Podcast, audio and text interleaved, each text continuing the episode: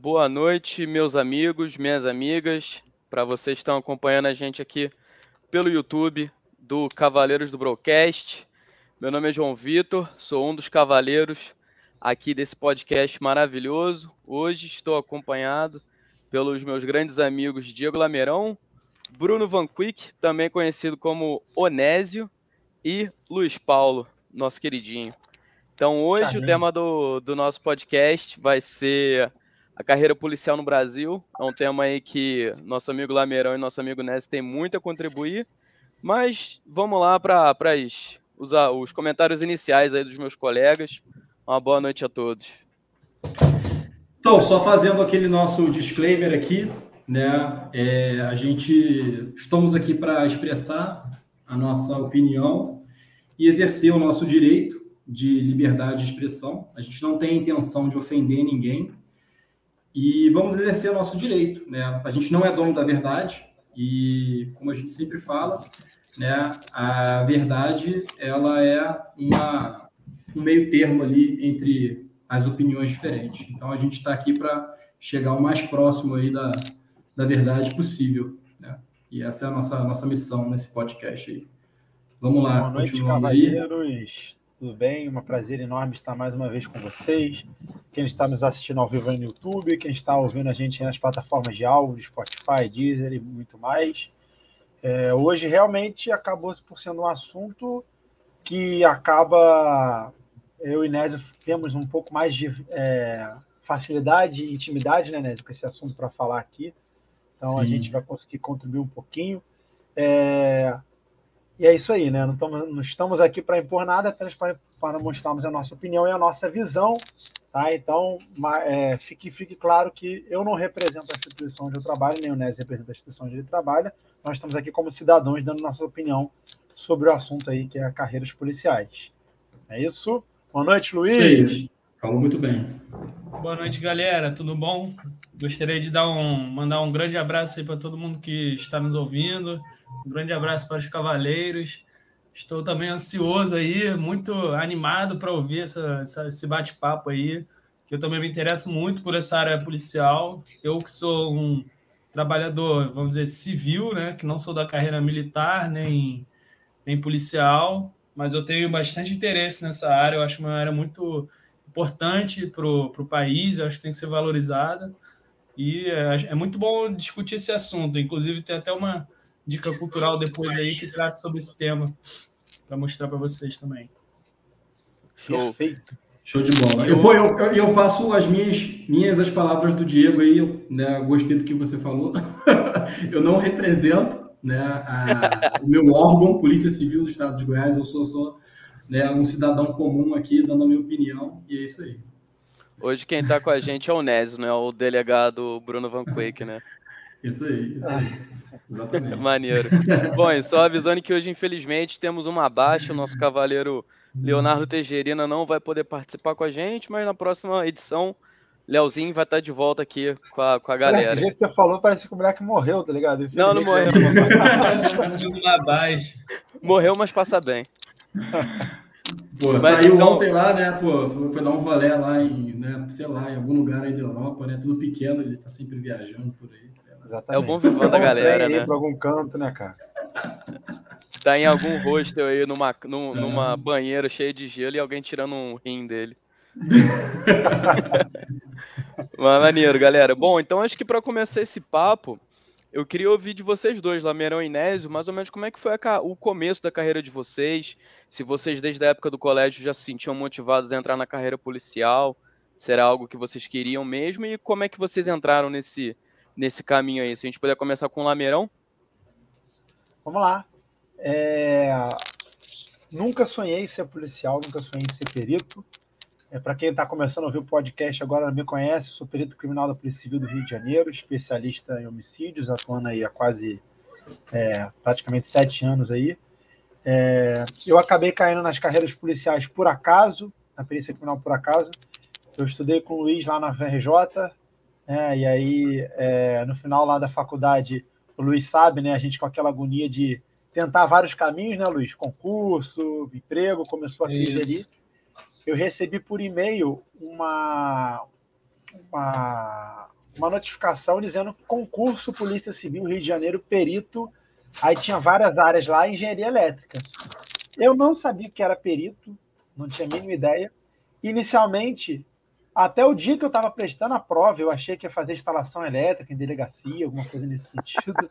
Tá? Isso é verdade. Tinha a mínima ideia do que era. É... E talvez é, isso acabou sendo positivo na prova, né? Porque você vai fazer a prova tranquilo, sem muita expectativa. Às vezes é bom, né, Nézio? Quando você não fica Sim. muito ansioso. E é, dei muita sorte, no sentido, sorte entre aspas, né? Porque na prova para perito caía só engenharia elétrica e português. Então estava com muita coisa aí na cabeça veio da faculdade, então acabou sendo positivo isso para mim. É, diferente das provas para perito aí no Brasil, que a maioria tem muito em criminalística, medicina legal, até direito. Esse ano vai ter direito pela primeira vez, está aberta a prova, inclusive, para perito agora no Rio de Janeiro. Aceita aí engenharia civil, engenharia mecânica e química. Não me, não me pergunta por que só essas três, mas foi decidido isso. E aí foi isso que eu caí na. É, acabei caindo, mas assim, voltando um pouco à nossa infância, João, eu sempre gostei muito de filme de terror, filme de serial killer. Eu assistia a gente falou dos anos 90, a gente vai ter um episódio dos anos 2000. Não sei se você lembra nos anos lá mais para frente, né? Nos anos 2000 tinha aquele programa da Rede TV chamado TV Terror. Tô ligado. Assistiram? Que era depois do Perfil 2000, com aquele cara lá, o... tá ligado esse programa, Perfil 2000? Esse eu não lembro, não. Aquele que falou cabelo grisalho, da Rede TV. Pô, não sei, cara acho que é Otávio Mesquita. Ah, Otávio Mesquita, tô ligado. Isso, é isso aí. Mó fanfarrão aí, esse cara. Aí, tipo assim, a abertura assim, era mó sinistra, assim, aí tinha vários filmes é, de qualidade duvidosa, de terror, né? A, no, a Noiva de Reanimator, a continuação, Sexta-feira 13. Vários filmes assim. eu, eu, com 10, 12 anos, eu tava assistindo essas paradas já na televisão. É, eu sempre gostei também de muito de filme de ação, filme de polícia, mas é, realmente não, nunca foi o meu sonho. Para fechar e passar a palavra para o Nésio, eu acabei é, desenvolvendo aí durante o concurso, acabei vendo o que, que era, acabei gostando, né, me apaixonando hoje em dia, inclusive. Você gostava de Dexter antes ou depois de virar perito? Eu assisti Dexter depois de virar perito. Depois ah, foi de depois? Perito. É, é foi depois. Pô, Dexter é irado, né, cara? Pô, muito foda. Né? Oh, não eu... dá spoiler não que eu tô vendo é, agora, hein? Tô na tá terceira tá temporada. Pô, cara, quando explode a cidade, todo mundo morre, eu não gostei, não, cara. Miami explode, né? É. É, aí, é, mas fechando o raciocínio, eu acabei me apaixonando, então eu costumo dizer que eu não eu não, não fui eu que procurei, encontrei a polícia nem a perícia, eles que me encontraram, né? A perícia e a polícia. Uhum. E aí, tanto que hoje eu desenvolvo um trabalho nas redes sociais em relação a isso, e posso dizer que o Nésio sabe, né, apesar dos problemas inerentes ao serviço público, né, que a gente sabe muita coisa tem que melhorar, é, eu sou muito feliz com a minha profissão, com a minha instituição. E conta aí para a gente, Nésio, tua história aí com as carreiras policiais. Então, na verdade, a minha história é bem parecida com você, né? E eu, desde criança, eu sempre gostei também de filme de terror, né? Até essas questões assim que envolvem é, serial killer, né? É, esses filmes assim, né, tipo Jason, o Halloween também, né? enfim, tem vários aí que a gente pode citar. Eu sempre gostei bastante e eu sempre fui fascinado também pela carreira policial. Né? Eu não vou dizer para vocês assim que eu tinha o sonho de virar policial, mas sempre foi algo que me atraiu e eu sempre achei muito interessante. Até essa questão que você estava tocando aí, né, desses tipos de filme assim que retratam é, serial killer, eu acho que tem até uma, uma pesquisa, eu não sei, eu posso estar falando besteira aqui, mas tem uma pesquisa que diz que a gente gosta de assistir esse tipo de filme para a gente se preparar, né, psicologicamente, assim, para quando a gente enfrentar uma situação de perigo, né, a gente saber mais ou menos assim o que, que a gente vai fazer. E eu acho que todo ser humano ele tem esse essa curiosidade né, é, relacionado ao mal. Né? E esses filmes de serial killer, eles retratam ali né, o extremo do mal. Né? Então, assim, é, como eu sempre fui um cara assim, muito religioso, sabe? Que, enfim, acredita em Deus, acredita na justiça, acredita no bem e na bondade, né? A gente tem aquela imagem romântica ali, né, do, do, herói, tá ligado? Que, pô, vai lutar contra o mal, né? Entendeu? Do, sei lá, do Link que pega a espada e vai lutar contra o Ganondorf, tá ligado? né? Ou sei lá, o Homem-Aranha ali, né? Os heróis ali, né, cara, que, que lutam contra o mal. Eu acho que a criança, né, e as pessoas no geral, elas romantizam muito essa ideia do policial, né? Do policial ali que ele não é o cara que, que, que treina e para lutar contra o mal, sabe, para lutar contra os assassinos, para lutar contra né, os ladrões, as pessoas que, que matam, que roubam, que estupram, né, e também uma situação que a gente vê cada dia mais né, no nosso país, infelizmente, aí a corrupção, que é o câncer né, do nosso país, que, tá, que destrói, que mata, sabe, milhares e milhares de pessoas. Só um entendeu? parêntese, Nésio, é, que interessante a gente até botar um episódio aqui do Cavaleiros lá na frente, um episódio bem filosófico, né? Diferença entre o que é o bem e o que é o mal, né? A gente pode fazer um episódio oh, só sobre isso. É. Esse aí é, um episódio interessante. Vai dar, vai dar é. pano para manga. É.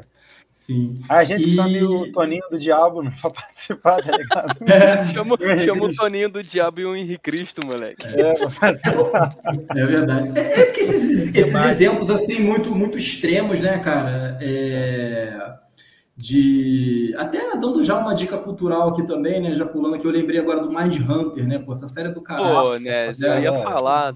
Não, é... guarda pra frente, né? Guarda pra frente. é, enfim, não, não quer uma largada, não. Mas então, assim, voltando, é. voltando ao ponto, você quando tava. Você comentou que durante sua infância você assistia esses filmes e você se sentia motivado. Você decidiu fazer direito porque você queria entrar numa carreira para seguir em alguma área de policial ou de defensoria pública, alguma coisa assim? Você, você pensou nisso? Sim. Então, quando eu entrei é, na faculdade, até já tinham me falado, acho que no colégio, que eu tinha que fazer direito, né? E aí eu estava entre direito e jornalismo, assim. E eu cheguei até passar no vestibular, cara, acho que foi para PUC, né, para fazer jornalismo, mas aí eu optei por fazer direito, graças a Deus. e, cara, quando eu entrei na faculdade, cara, eu me apaixonei pelo direito, assim, mais especificamente, né, essa área penal e processual penal que é apaixonante, cara, sabe? Eu vou te falar que processo penal, para mim, penal é maneiro, tal, eu adoro direito penal também. Né? Agora, direito constitucional e direito processual penal e é, direito processual constitucional também, ou seja, né, que hoje em dia muito do direito processual penal está na Constituição. Né? Então, a gente tem que analisar toda a nossa legislação por meio do filtro que é a Constituição, que é a lei maior ali da nação, né, que tem as normas que são hierarquicamente superiores, uhum. e tudo passa pela Constituição. Né? Hoje em dia a gente uhum. tem esse fenômeno que a gente chama de constitucionalização do direito. Mas voltando, então assim, eu me apaixonei muito, cara, pelo direito. Então assim, eu já vinha, né, é... eu já gostava muito dessa área policial, né, essa visão romântica que eu estava falando, entendeu? É, ah, pô, do do policial ali que investiga o crime, sabe, para prender o assassino, entendeu? Do policial que investiga né, a quadrilha para prender os assaltantes. Então, assim, eu já achava isso muito interessante. E aí, quando eu é, entrei na faculdade de Direito, eu me apaixonei por essa parte jurídica também, né? Penal e processual penal. E aí, cara, é, quando saiu o concurso para delegado do Rio, eu, pô, eu sabia que eu queria fazer. Eu falei, não, vou fazer, vou fazer, né? E aí, pô, eu estudei pra caralho, cara, estudei pra caralho, pra caralho, pra caralho mesmo, sabe? Eu já vinha estudando muito ao longo da faculdade, né? Eu fiz uma boa faculdade. Isso é um conselho, cara, que eu dou também para quem tá na faculdade. Irmão, se você tá na faculdade, cara, estuda pra caralho durante a faculdade, entendeu? Porque são cinco anos, né? Se você quer fazer concurso, né? Partindo desse pressuposto. É, você tá na faculdade, você quer fazer concurso. Você tem cinco anos aí, cara, para você estudar para caralho, entendeu? Né? A faculdade de Direito dura cinco anos, né? É, e aí, depois, cara, é, você continua estudando que uma hora você vai passar, cara. É aquela parada que todo mundo fala, essa frase é manjada, né? Concurso público é uma, Mascada, uma né, maratona. Né? Tem né? degraus é uma... maior, É, cara, não é uma corrida de 100 metros ali. Você acha que, ah, meu irmão, pô, eu vou né, passar no concurso em um ano. Não vai, cara. Você não vai passar em concurso em um ano, entendeu? Né? Eu passei para delegado, né? A pessoa falou assim, pô, você passou novão. Né? Passei, passei novo, mas, cara, foram cinco anos estudando. E quando eu estava na faculdade, cara, eu estudava para cacete. E aí, logo depois que eu estava terminando a faculdade, né, no meu último ano da faculdade, veio esse concurso para delegado do Rio. E eu já tinha estudado muito ao longo da faculdade, tinha estudado muito para a OAB também. E a prova da OAB é difícil, cara. Uhum. Né? E aí eu, eu passei é, na OAB e, e, fui fazer a prova para delegado do Rio. Eu passei na primeira fase. Pô, e a prova para delegado do Rio é difícil pra caralho, cara. Difícil pra caralho. Né? Um dos mais difíceis do Brasil. E eu passei na primeira fase.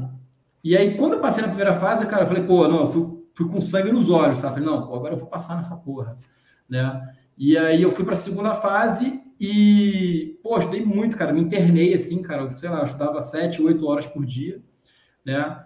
E não passei, cara. Eu reprovei na segunda fase em todas as. É, eu passei em todas as matérias, menos a matéria que eu mais gosto, que é processo penal. Foi a matéria que eu mais estudei. É. Caramba! Pois é, e a correção, porque a correção foi pesada, né, cara? E na época também, é, o, era esse cara que tem até o livro dele aqui, é maneiro, assim, eu até. Uh, André Nicolite, né? Ele é bem garantista, tá ligado? E ele quer da banca. Então, assim, as visões dele, cara, são muito.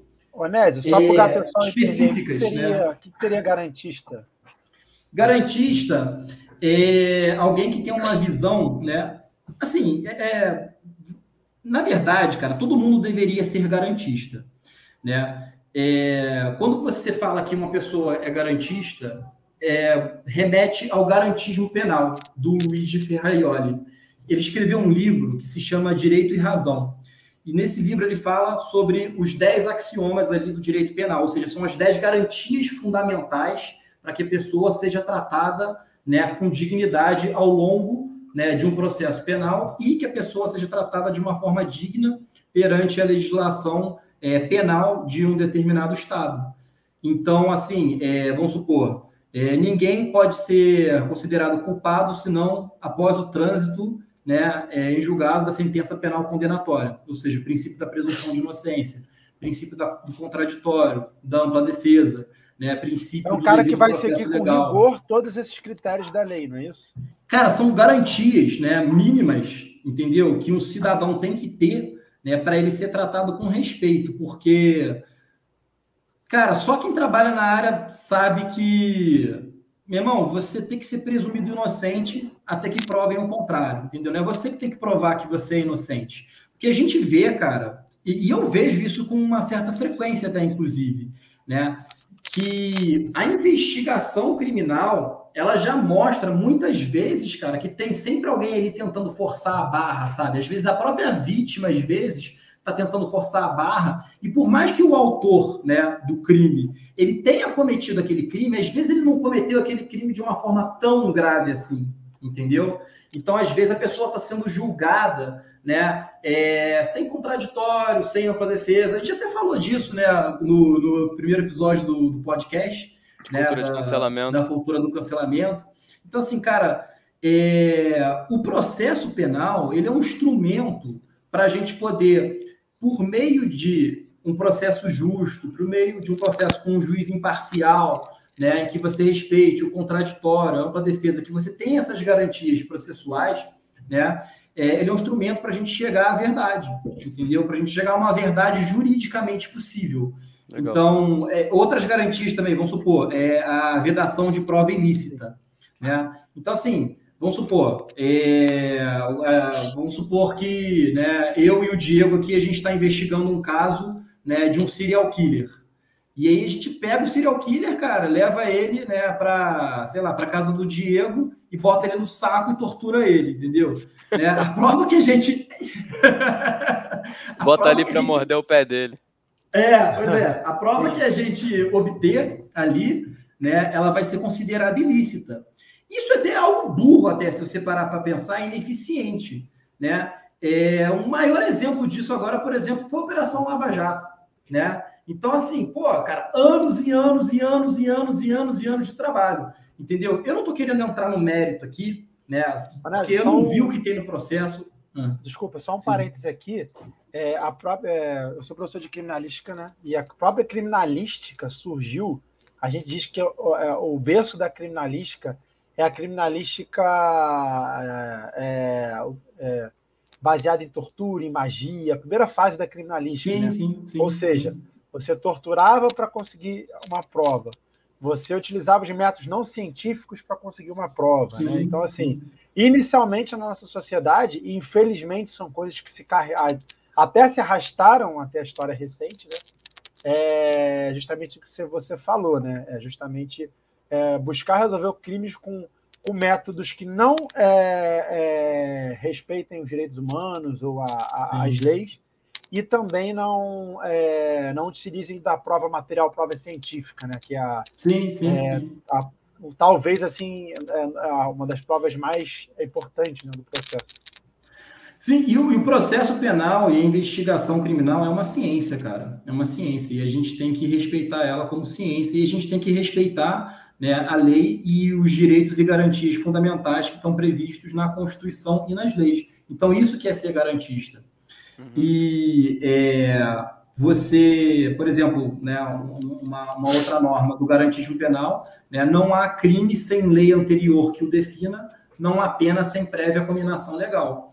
Ou seja, lá na época né, do absolutismo, o rei podia chegar assim e falar assim, cara, ô, ô Diego, você está preso. Aí você fala assim, pô, por que, que eu estou preso? Eu falei, cara, porque você está usando camisa preta e eu não gosto de camisa preta, entendeu? E é isso aí, você está preso.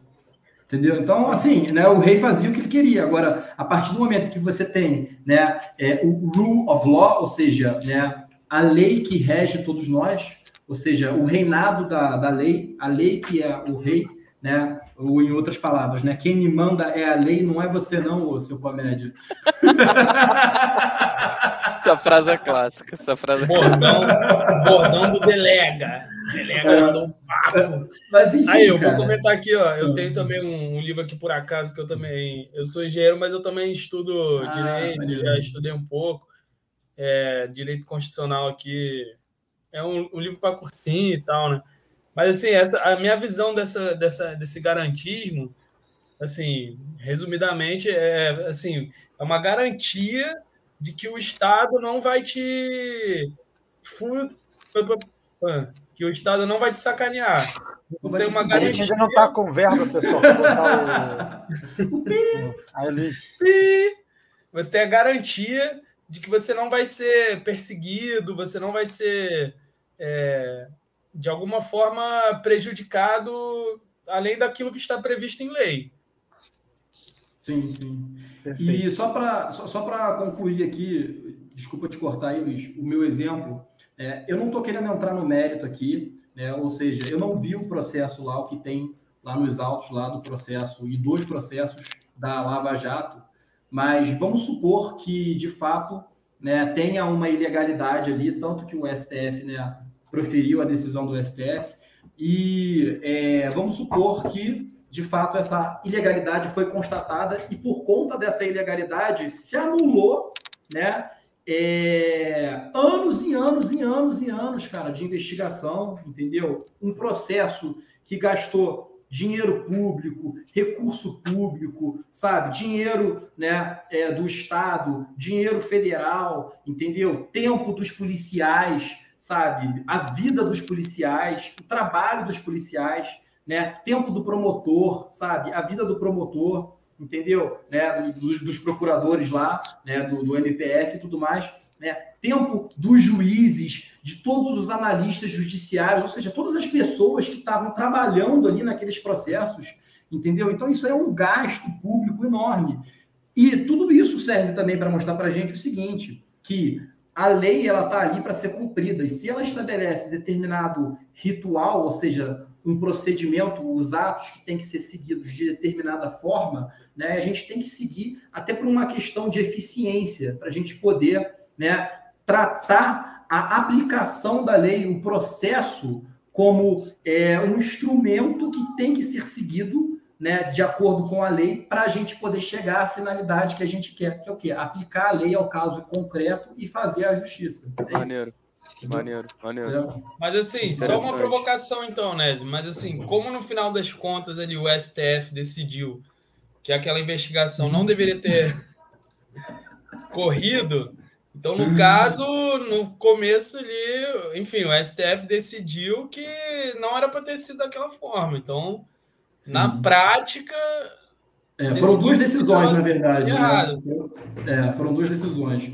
Uma primeira decisão foi para decidir que é, o juiz não era competente, né? ou seja, o pois juiz é. ali né, onde tramitaram os processos lá. Eu não sei exatamente qual processo que você está falando, porque a Operação Lava Jato são vários processos. Justamente, é, não, tô falando é. A gente pode fazer, a gente pode É, a gente pode falar isso outro dia, cara, porque é, isso aí é.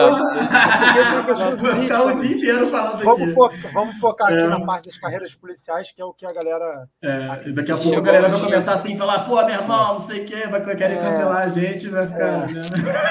Mas vamos seguir aí, vamos Mas, seguir ó, aí. voltando pro, pro assunto, assunto, chegou uma pergunta interessante aqui de, do Pacheco. Vou até botar aqui como banner. É a pergunta seguinte para vocês dois: como vocês se preparavam para as provas? Uma pergunta bem legal aí para quem está querendo seguir na carreira policial e fazer concurso. É, para seguir aqui a, a, só a ordem, né? Eu comecei falando Nésio, agora eu vou começar só para a gente intercalar. É, a minha preparação para as provas, é, eu particularmente é, sempre tive uma preparação um pouco diferente das pessoas, né? Eu, eu não, nunca tive caderno na, na, faculdade, na época de escola, sempre fui uma pessoa que tentava absorver, né, bastante com as aulas e chegava em casa eu é, acabava estudando conteúdo relacionado àquilo, né? Durante a faculdade, é, o Luiz sabe disso, a, é, pelo meu fato do meu concurso público ter sido somente português e engenharia, é, a, o meu estudo é um, um, pouco diferente do que os concurseiros estão acostumados a fazer. Né? Eu fazia muito exercício o tempo todo. Na né? engenharia, você pega lá um livro de cálculo, né, Luiz? Passava o livro inteiro, procurava questão na internet. Então, assim, é, e esse estudo, inclusive, para os concurseiros é denominado de estudo reverso, né? Você estudar a partir de questões. Então, se eu fosse definir um método de estudo meu, basicamente sempre foi esse prestar atenção nas aulas, né? Então, assim, seja na aula do professor ou seja nos vídeos, nas videoaulas, por exemplo, e em casa sempre fazendo exercício através do estudo reverso. É óbvio, né, que eu li alguma coisa complementar ou outra, mas de grande, é, de termo geral falando, eu sempre fui adepto desse tipo de estudo, né, do estudo reverso.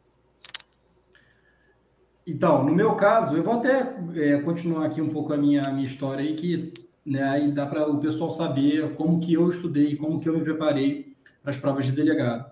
É, então, assim, aí depois de ser reprovado né, na prova que eu mais queria passar, né, eu sou do estado do Rio de Janeiro, e na época eu queria passar para delegado de polícia do estado do Rio de Janeiro.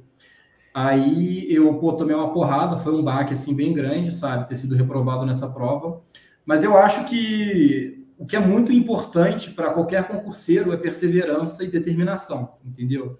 Então, assim, cara, meu irmão, não desiste, entendeu? Porque uma hora vai, cara, uma hora vai.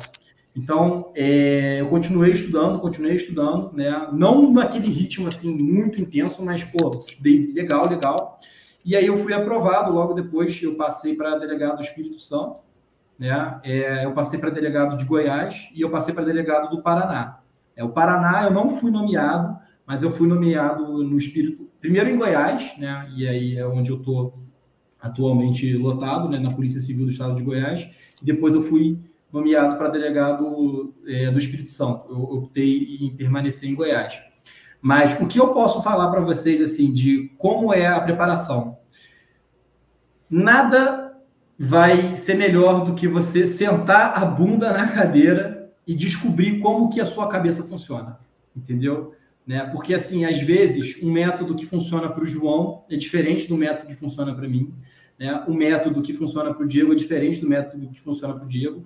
E o método, enfim, é, para o Luiz também é diferente. Então, assim, é, a gente sabe que tem uma infinidade, cara, uma infinidade aí de métodos, né? Ou seja, começa primeiro, faz um cursinho preparatório. Se você vai fazer né, um concurso público, você tem que pegar né, uma base ali com algum cursinho preparatório, com alguém que já passou por aquilo ali, que tem uma experiência, que vai te direcionar. Senão você vai ficar perdido, você vai pegar, sei lá, um livro pô, de doutrina assim gigante, entendeu? Né? E você vai, vai ler aquilo ali, vai perder horas e horas e horas com aquilo. E, cara, você pode até aprender, mas, sabe, vai ser difícil e às vezes você vai acabar até ficando desmotivado com aquilo. Então, assim, Subir primeiro... no ombro de gigante, né, Nézio? Exatamente, sobe no ombro, exatamente, isso aí, falou tudo. Sobe no ombro de gigante, cara. Pega um cursinho preparatório, né, pesquisa aí, assiste umas aulas aí experimentais, né, para ver se você gosta da abordagem aí do cursinho e faz um cursinho preparatório. Cara, pelo menos aí um ano de cursinho preparatório aí você tem que fazer. Né? Eu fiz na época que eu estava na faculdade, é, na época eu, eu, fiz Damásio, gostei muito, só que tem luta. Parece, só um parênteses. Damásio, porque eu já fiz mais de um curso preparatório também, já fiz né, é, G7 jurídico, enfim, né, tem milhares de cursos aí do, no mercado aí para você fazer. Você tem que fazer o curso que você né, é, se adapta melhor e que você mais gosta e também que cabe ali dentro do seu orçamento, né? E óbvio, se você não tiver condições de é, comprar um, um, curso preparatório agora, é, compra um livro focado para concurso público, entendeu? Não compra um livro assim, sabe, é, é de um cara que vai aprofundar para caralho né, várias matérias ou uma matéria específica. Tem uma outra frase aí no, no mundo dos concurseiros que é, é você precisa de um oceano de conhecimento com uma piscina de profundidade. Então você tem que saber muita coisa, mas você não precisa aprofundar muito nada, entendeu? E é mais ou menos por aí. Fala aí, Diego. O que você quer perguntar? Ali, Alizinho aí, ó. É, tem que botar aqui para o pessoal ficar roendo a unha. É fogo. É, então, pessoal, é o seguinte, é, eu estava ganhando uma observação, essa questão da, do que o Nézio falou de sempre fazer o um cursinho preparatório, mas isso ele está representando de forma genérica você assistir algum tipo de conteúdo, né? Sim, Pode ser presencial voltado para concurso. É, isso. Exatamente. Tem muita coisa no YouTube hoje em dia, tem muita coisa sim, sim. É, e alguns sites gratuitos, tem muito conteúdo que você é, paga apostilas, né, Nésio? Assim, para você. Também, então, também. É. é. tome muito cuidado, né? O Nésio vai concordar comigo, das fórmulas mágicas. Ah, o método não sei o quê, da, é, da aprovação porque não existe fórmula mágica, pessoal, não existe, tá? É, a fórmula mágica realmente. É, eu sou, eu já fui, já participei de mentoria de concurso. A mentoria é importante no sentido de você organizar o horário da pessoa, é, organizar uma planilha, passar uma organização, tá? Mas isso é uma mentoria organizacional, né? Não um método infalível que vai fazer você ter chance de passar no concurso. Porque o método que vai fazer você passar no concurso é você descobrir o método mais fácil para você e sentar na cadeira e utilizar nesse método melhor para você e estudar. Né? O método infalível é estudo, mas dedicação é levado a tempo, né? Você não Isso foge disso para qualquer coisa. Com certeza. Legal. É, Legal. É, sacrificar, se sacrificar, sentar a bunda para estudar, ter um horário para você estudar, ter uma rotina ali específica para você estudar, manter a disciplina, manter a rotina, manter o teu horário, né? E, cara, e foda-se o resto, cara. Separa um horário ali, é, cara, desliga o celular, entendeu? Bota no silencioso. Né? Se Eu costumo dizer, né, que você, você é. percebe quando você está vencendo, quando você está em casa focado no seu sonho, você tá puto porque você gostaria de estar fazendo outra coisa. Aí você é. vê que você está no caminho certo, né? Você vê que você está abrindo mão realmente de, um, de Eu vou tatuar isso no meu braço, moleque. Essa aí foi boa, hein? Isso aí. Vou fazer um post com essa frase segunda-feira. Boa. E, e Boa. por meio do, do, sacrifício, sabe, do trabalho duro, você vai descobrir o que funciona melhor para você. E você repete, repete, repete, repete, repete, repete, aí você faz a prova. Aí você, pô, né, eu tô errando aqui, então, pô, eu vou, eu vou, vou trabalhar mais isso aqui, entendeu? É, aí você trabalha mais ali onde você tá mais fraco. Aí daqui a pouco você vai, repete, repete, repete, repete, repete, uma hora tu vai passar, cara. Legal. Tem que passar. É isso aí, entendeu? é isso aí. É. Dedicação é tudo. E o, o, eu tô com uma dúvida, isso eu sempre tive dúvida, assim, de vocês dois. Como é que é o dia a dia, assim? Porque, cara, eu, eu olho, por exemplo, o Instagram do Lameirão, cara, tá ele em vários lugares diferentes, olhando para um bando de gente morta, aí outra hora ele tá dentro, tá dentro de um escritório, fazendo relatório, porra, não entendo nada, cara. Então, assim, me, me passa, assim, um dia normal na vida de vocês, como perito criminal e como delegado da Polícia Civil. Fala aí, é, o o Nézio vai concordar comigo, é muito interessante isso, porque o universo policial é muito vasto, né, Nézio? O universo policial ele depende da carreira que você está, da instituição que você está e o crime que você atua.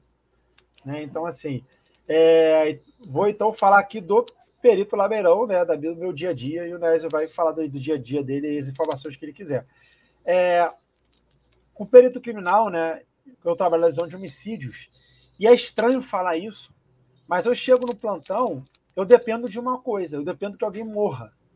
Né? Eu dependo que alguém morra, porque eu trabalho só com homicídios, para eu sair para trabalhar. Então, assim, a grosso modo falando, meu trabalho começa com eu sentado a bunda na cadeira no escritório que o João falou lá, que no caso é a delegacia de homicídios, esperando alguém morrer. Quando alguém morre, né, é, e tem sinais de morte violenta, aparentes sinais de morte violenta, tá, que sugerem um homicídio, e aí é, o Nédio que gosta aí do Código de Processo Penal, agora está previsto lá a cadeia de custódia, né, Nédio? que existe a questão do reconhecimento inicial, né? O reconhecimento de um vestígio que seja um possível, é, esteja um possível. Então, o reconhecimento normalmente é feito por um leigo, por uma pessoa normal. A pessoa reconheceu que tem um crime, o que, que ela vai fazer? Ela vai chamar 190. O 90 vai chegar lá, vai ver que tem um cadáver, vai chamar o, o, os bombeiros, paramédicos para testar o óbito. E se ele olhar ali, esse policial, ter sangue, alguma coisa que sugira realmente um homicídio, Tá, pessoal? Estou falando isso aqui na realidade do Rio de Janeiro. O Nézio pode falar um pouco melhor sobre o Goiás. Ele vai ligar para a divisão de homicídios. A divisão de homicídios vai fazer a triagem da, das informações, passar para o delegado, que é o chefe da equipe, e o delegado vai é, analisar e julgar se realmente procede as informações para a equipe se dirigir até o local. Tá? Muitas vezes até com, a, com a, o auxílio do perito, com algum tipo de foto, enfim. E aí eu vou até o local de crime, chegando lá, eu faço análise dos vestígios, enquanto o delegado vai garantir que o local de crime não seja é, é, invadido de forma mais popular, né? Então ele vai orientar os agentes a fazerem a proteção do local e também vai fazer a gestão inicial da investigação ali e vai dirigir o que cada agente deve fazer naquele momento ali para a investigação, tá? E aí, enquanto isso, eu vou trabalhar no local de crime junto com o papiloscopista, que tira as impressões papilares, faço análise dos vestígios, volto para a delegacia, e aí eu vou fazer. Impressão um digital, para quem não. Né? Impressão digital, isso aí, perfeito, é. né? Aí chegando na delegacia, eu vou fazer. É... Em tese, eu deveria fazer o relatório, né? Só que o relatório não dá tempo de você fazer no plantão, porque é demora um pouco. Né? E é por isso que no Rio de Janeiro a escala do perito é diferente dos outros policiais, inclusive do delegado, né? A escala do perito no Rio é 24 por 96, do delegado e dos agentes é 24 por 72 justamente por esse. E não é pouco, pessoal. Realmente estou sempre trabalhando em casa. Eu estou sempre fazendo os laudos em casas para juntar essas informações a respeito do local de crime é, que eu trabalhei. Então, assim, basicamente, é, esse é o trabalho aí que o João vê nas redes sociais, né? Eu cada vez num, num canto, às vezes no, no, local de crime, às vezes num escritório, enfim. E às vezes é uma coisa na rua, às vezes é no meio do mato, tem que entrar num lugar bizarro é, aí pra você é, achar é o corpo, aí. né? Impressionante. É Fala aí, Ned. Então. É, fica sentado queria... o dia inteiro coçando a bunda enquanto. e dando ordem em todo mundo, né? fumando charuto. Fumando charuto. É, e comendo donut. Comendo donut. comendo donut. Não, aí, cara, ju, juro pra você, não, peraí, na moral. Só, só um minutinho. Qual é, Ned? Não, pô. Que isso, cara? É, gente, né, eu, eu acho que o Donut bateu e o Nes teve que ir no é. banheiro aí, então loucura, ele abandonou, abandonou cara, ao vivo. Loucura, o cara tá mostrando, loucura, o cara tá mostrando que comeu o Donut. O Dexter faz isso, né, Você chega lá com os donuts da delegacia. É o quê? O, o Dexter faz isso. Ele faz, tá ligado? Ele e você leva. sabe por que ele faz isso? Ele faz isso porque isso é uma, uma das coisas que ele quer parecer que é uma pessoa com, com empatia normal. Isso é um disfarce Sim. dele também, né? Bizarro isso. Eu comprei, eu comprei, pô, hoje me deu vontade de comer donut, cara. Eu tava no aeroporto ali, aí eu vi o Dunkin' Donut lá, falei, não, tem que comprar. Aí eu comprei. Fala Mas, do teu dia a dia aí, meu irmão, para de viajar. Cara, então, olha só, queria ler para vocês aqui, ó, é... o artigo 2 né, da Lei 12.830 as funções de polícia judiciária e a apuração de infrações penais exercidas pelo delegado de polícia são de natureza jurídica, essenciais e exclusivas de Estado. Aí o parágrafo primeiro diz o seguinte: ó, ao delegado de polícia, na, na qualidade de autoridade policial, cabe a condução da investigação criminal por meio de inquérito policial ou outro procedimento previsto em lei que tem como objetivo a apuração das circunstâncias da materialidade e da autoria das infrações penais. Durante a investigação criminal, cabe ao delegado de polícia a requisição de perícia, informações, documentos e dados que interessem à apuração dos fatos. Então, assim, eu acho essa lei ela define muito bem, né? A Lei 12.830 de 2013, que dispõe sobre a investigação criminal conduzida pelo delegado de polícia. Essa é a função de um delegado de polícia, é conduzir uma investigação criminal. Ou seja, ele é um chefe de uma equipe e ele vai coordenar né, a equipe para atingir essa finalidade, que é o quê? Apurar a prática de infrações penais para que a gente possa né, obter ali é, as, a prova da materialidade, que a gente chama, né, ou seja, a prova da existência do crime e os indícios suficientes de autoria. Né? Eu falo prova aqui, só que mais técnico seria falar elementos de informação, mas tudo bem. É, ou seja, a, a, prova da existência do crime, ou seja, provar que teve um crime, né, e provar ali que existe um suspeito e que provavelmente esse suspeito né, cometeu esse crime. E aí é, o Ministério Público, por meio né, desse da prova da materialidade, dos indícios de autoria, ou seja, esses elementos de informação ali, esses dados que ficam reunidos ali numa investigação criminal, materializados ali nos autos do processo, do procedimento criminal, né, no, no caso ali, inquérito policial, um procedimento administrativo. Aí, quando o Ministério Público né, oferecer a denúncia, ou seja, pedir para o juiz para o cara ser condenado, né, e o juiz receber essa denúncia, né, ou seja, o juiz julgar admissível a acusação, ele julgar que tem um mínimo ali de prova para o cara poder ser processado criminalmente, né, aí que vai começar um processo criminal. Né? E uma outra função, cara, também que muita gente esquece da investigação preliminar é, é justamente ela serve como um filtro contra acusações infundadas, entendeu? Né, para a gente poder investigar direitinho ali o que aconteceu. Vamos supor, qualquer pessoa, em tese, pode chegar né, numa delegacia e falar assim: ah, o João né, entrou na minha casa e furtou meu celular. Né? Se for mentira e for provado que essa pessoa deliberadamente mentiu né, e fez uma acusação falsa contra o João, ela vai responder por denunciação caluniosa, que é um crime muito grave que está previsto lá no Código, eh, no Código Penal. Então, assim, isso é uma outra investigação ali também da. É, quer dizer, uma outra função da investigação criminal, da investigação preliminar. Atuar Essa como investi... filtro Desculpa, só uma dúvida rápida. Essa investigação, você no papel do delegado, você faz mais dentro da delegacia, reunindo as provas, tentando encontrar a lógica dos eventos, ou você também sai no campo, é, fala com as pessoas, analisa a cena do crime? Você Sim. tem esse trabalho de trabalhar dentro da delegacia e fora também, ou é só dentro?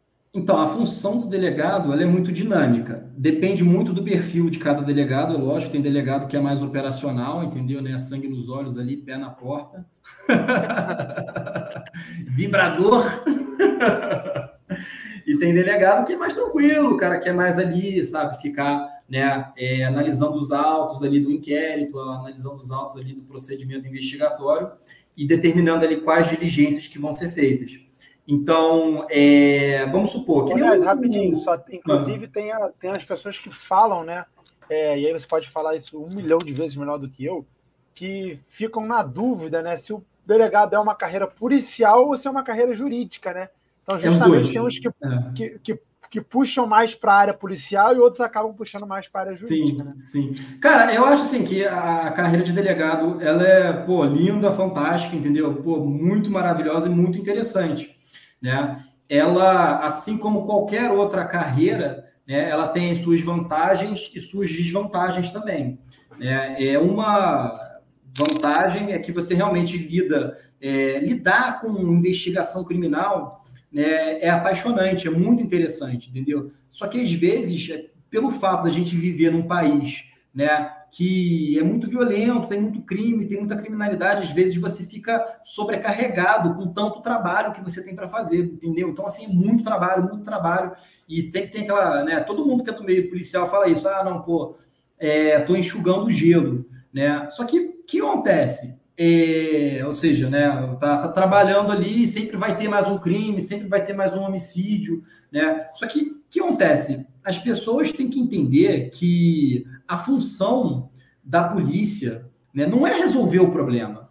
Porque não é a polícia que vai resolver o problema. O buraco é muito mais embaixo. Então, assim, os problemas do Brasil são problemas sociais, são problemas econômicos, são problemas de educação, são problemas de violência doméstica, são problemas culturais, são uma série de fatores muito mais complexos. Então, assim, eu acho que a gente tem que desmistificar, e até isso serve para muito policial, para muito delegado, enfim, que venha me ouvir né? Eu acho que a maioria vai concordar comigo, com certeza o Diego vai concordar isso também. Né? A gente tem que desmistificar essa ideia de que né, ah, o delegado, o perito, o policial militar, né, e o policial civil, enfim, a gente, nós somos os heróis, a gente vai salvar o mundo, a gente vai salvar o dia. Não, cara, você não vai salvar o mundo, entendeu? Você não é o herói, você não é especial, você está ali para cumprir a lei. O seu trabalho, ele é muito importante, sim. O seu trabalho é essencial, para a gente poder viver em sociedade. Né, a polícia, por meio né, da investigação criminal, no caso aqui, eu e Diego, que a gente trabalha na Polícia Civil,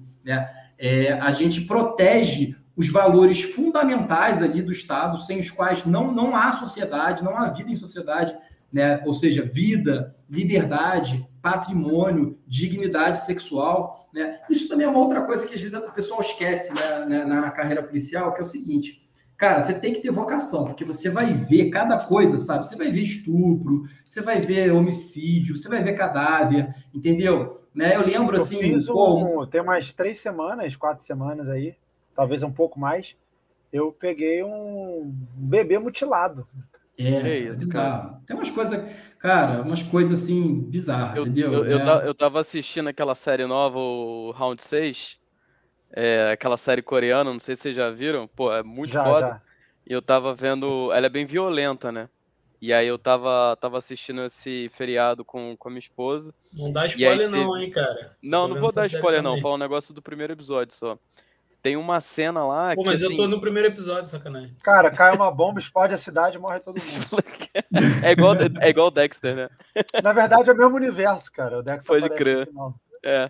E aí tem uma cena lá que, tipo assim, uma galera morre, assim, leva um tiro e morre. E mesmo assim, ainda tem umas outras pessoas que conseguem fazer o que tem que fazer ali pro, pra, pro jogo ali, pro que tem que acontecer na série. E aí nessa hora me caiu uma ficha, assim, que, que eu fiquei agradecido por existirem pessoas como o Nézio e o Diego, que é, cara, se eu tô numa situação dessa, onde, por exemplo, tem uma pessoa morre, ou tô, tô numa situação que acontece uma violência muito extrema, cara, eu vou ficar muito impressionado tipo, vai me bater de uma maneira muito forte que talvez eu não consiga reagir de, do choque tão grande. Então, ainda bem que existem pessoas como vocês que conseguem uhum. lidar com essas situações de violência, com essas situações que, cara, são tenebrosas, assim, que não deveriam existir, mas existem. Ainda bem que existem pessoas como vocês que têm essa vocação e que entram em uma carreira de segurança pública para proteger pessoas como eu, que não têm essa capacidade de reação. Então, tipo assim, essa questão da vocação é muito importante para quem trabalha numa, numa carreira como a de vocês, porque vocês vão enfrentar situações, cara, que não é qualquer pessoa que consegue lidar. Que, assim, é realmente impressionante. Desde, às vezes, uma pessoa que comete um crime pequeno, um furto pequeno, até alguém que, cara, mutila um bebê. É, o estupro de uma criança também, cara, pô, é um negócio, assim, pesadíssimo, sabe? É, eu não vou ficar citando exemplos aqui, entendeu? Porque acho que não é momento para ficar falando isso, mas a gente vê cada coisa horrível. Um negócio que realmente assim, né, me chocou, até entrando aí na área do Diego aí, que é local de crime, né, investigação de homicídio. É, cara, foi acho que foi o primeiro ou segundo local de crime que eu fui. É, uma menina, cara, de 17 anos que foi morta a facadas. Né? Isso aí pô, eu era bem novo, sabe? tinha acabado de entrar na polícia. Né? Eu tinha lá meus, acho que 25 anos. E, cara, Porra, eu olhei aquilo assim, sabe? Foi um negócio, sabe? A menina tava, pô, recebeu várias facadas, assim, e aquilo assim, pô, foi um, né? Foi um choque ali no primeiro momento, tá? Lógico que, pô, né? Eu não fiquei assim incapacitado de exercer minhas funções. Só que eu acho que, pô, tem muita gente que é, às vezes acha que o, o delegado, ou o perito, ou o policial militar, né? É, o policial civil, ele é, é, um herói, sabe? E não, cara, a gente é humano, entendeu? A gente é humano, sabe? A gente tem emoções, entendeu? A gente sofre, a gente chora, a gente vê coisa pesada, a gente fica estressado, entendeu? A gente fica com raiva, a gente fica decepcionado, a gente fica frustrado, a gente fica angustiado, a gente sofre com ansiedade também, entendeu? É um negócio, a gente é normal, cara. E, Olá, é, você tá qualquer... mudo. Não, existe um, um, um, Diego e um Bruno por trás do, do Pereto Lameirão e do é, sim. Sim, Pô, sim, eu queria fazer uma pergunta para vocês, cara. É, aproveitando aí que o Diego comentou aí sobre o dia a dia dele, né? Que ele chega lá no, no plantão e ele espera, né, um chamado para ir para o campo, né, para ir fazer lá a perícia dele. Eu queria fazer uma pergunta para o Nésio, né, nessa, nessa, nesse trabalho dele de delegado, se assim, ele comentou, você comentou que você fica sobrecarregado, que você não tem muito tempo de tra para trabalhar assim tão com tranquilidade, mas assim, é, quais são os casos que assim você vê a necessidade ou tem necessidade ou que você sentiu já a necessidade de você ir para campo, de você ir lá ver, uhum. enfim, com seus próprios olhos. Como é que é isso? Como é que você separa assim? Ah, não, eu vou ficar, eu vou sair. É. Sim, então, o que acontece? Eu, eu vou explicar um, brevemente aqui para vocês, né? É, eu trabalho no plantão, né? Então, como é que é o plantão? É igual o Diego. Né? É, tem que ter um delegado lá coordenando a equipe durante 24 horas. Né? Então, vamos supor, tem a maioria até, inclusive, né, dos crimes assim violentos, né, e também muita violência doméstica, muita coisa envolvida com bebida também, né, e, e uso de drogas, são coisas que acontecem de madrugada, entendeu? Então, tem a, a, a equipe policial que trabalha né, um expediente normal ali, né, de 8 às 18, né, e tem também é, aquela equipe policial que trabalha 24 horas. Ou seja, tem, né, lógico, durante as 24 horas tem um horário de descanso ali para você almoçar, para você né, jantar, para você fazer um lanche, mas é, você está lá 24 horas ali responsável né, por exercer as suas funções e as suas atribuições ali e aplicar a lei.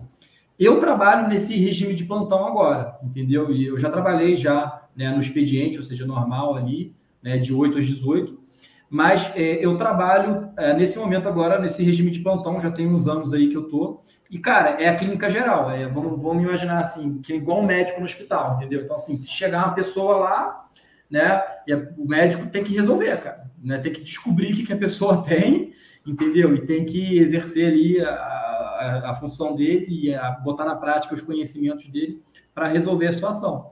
Da mesma forma que é o que eu faço. Então, lá, cara, chega né, de embriaguez ao volante, né, a violência doméstica, furto, roubo, tráfico de drogas, homicídio, latrocínio. Então, todos os tipos de crime que você possa imaginar. E as ocorrências mais complexas. Uma das minhas funções como delegado plantonista, que eu acho assim, que é muito importante, é você analisar uma situação, no supor, o policial militar vai prender uma pessoa na rua. Né? Tinha um cara lá, né, e esse cara é, ele vai ser detido ali, ou seja, o policial militar vai dar a voz de prisão para ele e vai conduzir ele até a delegacia. Mas isso é só uma das etapas né, do procedimento de que a gente chama de lavratura de um auto de prisão em flagrante. A primeira etapa seria o quê? Seria o policial militar dar a voz de prisão para a pessoa, ou até uma pessoa do povo comum. A gente vê, às vezes, vamos supor, né? O cara, sei lá, é, é, agrediu uma velhinha na rua, roubou a bolsa dela, a população foi lá, juntou né, e conseguiu prender ele e chamou a polícia militar. Aí vai, né, o pessoal leva para a delegacia. Então, um dos trabalhos meus como delegado nessa situação é o quê? É analisar ali o histórico da ocorrência, ouvir as testemunhas, ouvir o policial militar, que a gente chama de condutor, ou seja, ele é uma testemunha também, ele conduziu a pessoa detida até a presença da autoridade policial, aí no caso do delegado de polícia. E aí, uma das minhas funções é analisar para ver se tem prova suficiente ali né, para poder lavrar um auto de prisão em flagrante, ou seja, né, prender aquela pessoa e ratificar a voz de prisão dada pelo policial militar, né, e encaminhar todo esse procedimento que a gente vai formalizar ali, documentar tudo, que chama-se auto de prisão em flagrante, encaminhar isso para o Poder Judiciário e para o Ministério Público. Isso é uma das minhas funções. Agora, uma outra função também diz respeito o quê? A coleta, que também está relacionada a isso, né? Vamos supor, quando você colhe o depoimento de um policial militar ali, né, durante uma prisão em flagrante, é uma prova que você está colhendo, né, é o depoimento dele. Né. Uma outra função ali minha, né, como delegado contorista, vamos supor, teve um homicídio. Né? E aí eu vou determinar a equipe lá do local de crime, ir até o local, né? Aí a pessoa fala assim, pô, a gente ficou sabendo que tem uma filmagem lá, né? Numa casa, ali tem uma câmera que pegou, né? A placa do carro que estava saindo do local do crime, entendeu? Né? E aí a gente vai investigar, tal, e várias diligências, isso é só um exemplo, né? A gente vai conversar com com vizinhos, vai conversar com, com testemunhos, de, sabe, documentar, pegar essas provas e colocar no papel. Isso, a minha, a pergunta específica que você fez aí para mim, né, com relação a como que a gente, né, pô, que, como, como é muito crime, sabe, o que, que a gente decide? A gente tem uma escala ali de, de valores ali, né, vamos supor, cara, homicídio é prioridade, entendeu? Então, assim, pô, morreu alguém, cara. Então, a gente, pô, isso aí tem que ser investigado né? Latrocínio também, morreu uma pessoa, né? Estupro, cara, uma mulher foi estuprada, entendeu? Sei lá, às vezes uma criança foi estuprada. Então, é tanto crime, cara, mas tanto crime que, pô, se você, sabe, ficar investigando, sabe, é, é, o furto do supermercado, que a pessoa, sei lá, furtou lá um, um pedaço de carne que vale 50 reais, né? você não vai dar conta de investigar, né? Pô, o latrocínio ali, que, sei lá, às vezes o pai de família estava voltando, né, do trabalho, chegou em casa e veio um criminoso lá e matou ele e roubou o carro dele, entendeu? Então é isso, a gente tem que é, priorizar, e a Polícia Civil, a gente né, passa muito por isso, o Diego sabe disso, né? A gente, infelizmente, a gente não tem estrutura, a gente não tem efetivo, a gente não tem pessoal, né, para investigar tudo. E aí a gente tem que optar, né, para investigar aquilo que tem mais, é, que é mais grave, que ofende a sociedade de uma forma é, mais alarmante, mais grave ali. Entendeu? Então, é em algumas situações até se cria uma especializada como a divisão de homicídio de trabalho, por sim, exemplo, sim, justamente para investigar. Né? Chegou mais uma pergunta bem legal aqui da Pacheco, que é se teve alguma mudança na atuação profissional de vocês devido à pandemia. Como é que vocês sentiram isso? Dá, dá para fazer local de crime por home office, Diego? É, então, é, teve uma coisa que eu não presenciei na minha vida foi o lock lockdown, né? Não sei o que, que é isso, não sei, nunca ouvi falar, tenho raiva de quem sabe. é, o trabalho continuou normal, né? chegava no local de crime, independente da época da pandemia, uma galera junta, sem máscara, é, caos, e é tudo isso pandemia normal, normal. Meu trabalho foi normal. Sim. É, no meu caso, é, como eu trabalho muito dentro da delegacia ali, coordenando as equipes, né, e fazendo, é, colhendo depoimentos, né, e fazendo essa análise aí dos procedimentos que, das ocorrências que são registradas, né, e das ocorrências que a polícia militar traz também para a delegacia, né, é, as mudanças que eu senti, assim, é, foram, lógico, o uso de máscaras, e lá na minha delegacia eu achei bem é, interessante ali, né, que o pessoal colocou aquele vidro ali, sabe? Ou aquele seja, né, é, exatamente. Então isso aí, né, pô, você tem um vidro ali, então, né, você... E, lógico, a questão toda também, né, bom senso, né, você, pô, você vai, vai usar máscara, você não vai uhum. ficar né, cuspindo ali na cara das pessoas. Tá você vai, né? Você pô, vai passar álcool, entendeu? Vai lavar as mãos tal. Né? Agora, Pô, isso que o Diego falou, o trabalho policial. máscara, né? É. Isso sim, mas o trabalho sim. em si. É, o trabalho, o é trabalho é essencial, né, cara? É, não, não pode parar. parar. Não pode parar. E, e quem, pô, e, e a polícia militar, né? É, eu falo isso, cara, eu tenho um respeito e uma admiração assim imensa pela polícia militar, sabe? Porque eu vejo assim todo dia, sabe, no plantão policial, o quanto o trabalho deles é importante, sabe? E o quanto o trabalho deles é desgastante, cara, estressante, uhum. perigoso, sabe? Os caras são um herói, heróis, sabe? Heróis mesmo, sabe? Pô, mas tu falou eles... que não tem herói, cara. Pô, te peguei no pulo aí, hein? É verdade. Mas os caras são realmente o sacrifício que eles fazem ali, sabe, para a sociedade. É a exceção, ali, né? É... Asteriscozinho, tirando o policial militar, é. né? É, cara. Pô, então, Pô, então fica, fica aqui meus, meus parabéns aí, meus aplausos ali para todos os colegas da Polícia Militar que, que, que estão ouvindo ou que vão ouvir a gente aí no futuro. É, só Sei. reafirmando o que o Nézio falou aí, é, Ainda mais aqui, não desmerecer nos estados de Goiás, né, em termos de, de criminalidade, Sim. porque realmente tem muita coisa complicada. Mas a polícia militar aqui no Rio de Janeiro, que a polícia militar aqui enfrenta, é uma coisa assim, não tem. Irmão, cega não tem lugar nenhum no mundo, sabe? É uma, é uma realidade assim de, de faixa de Gaza mesmo, né?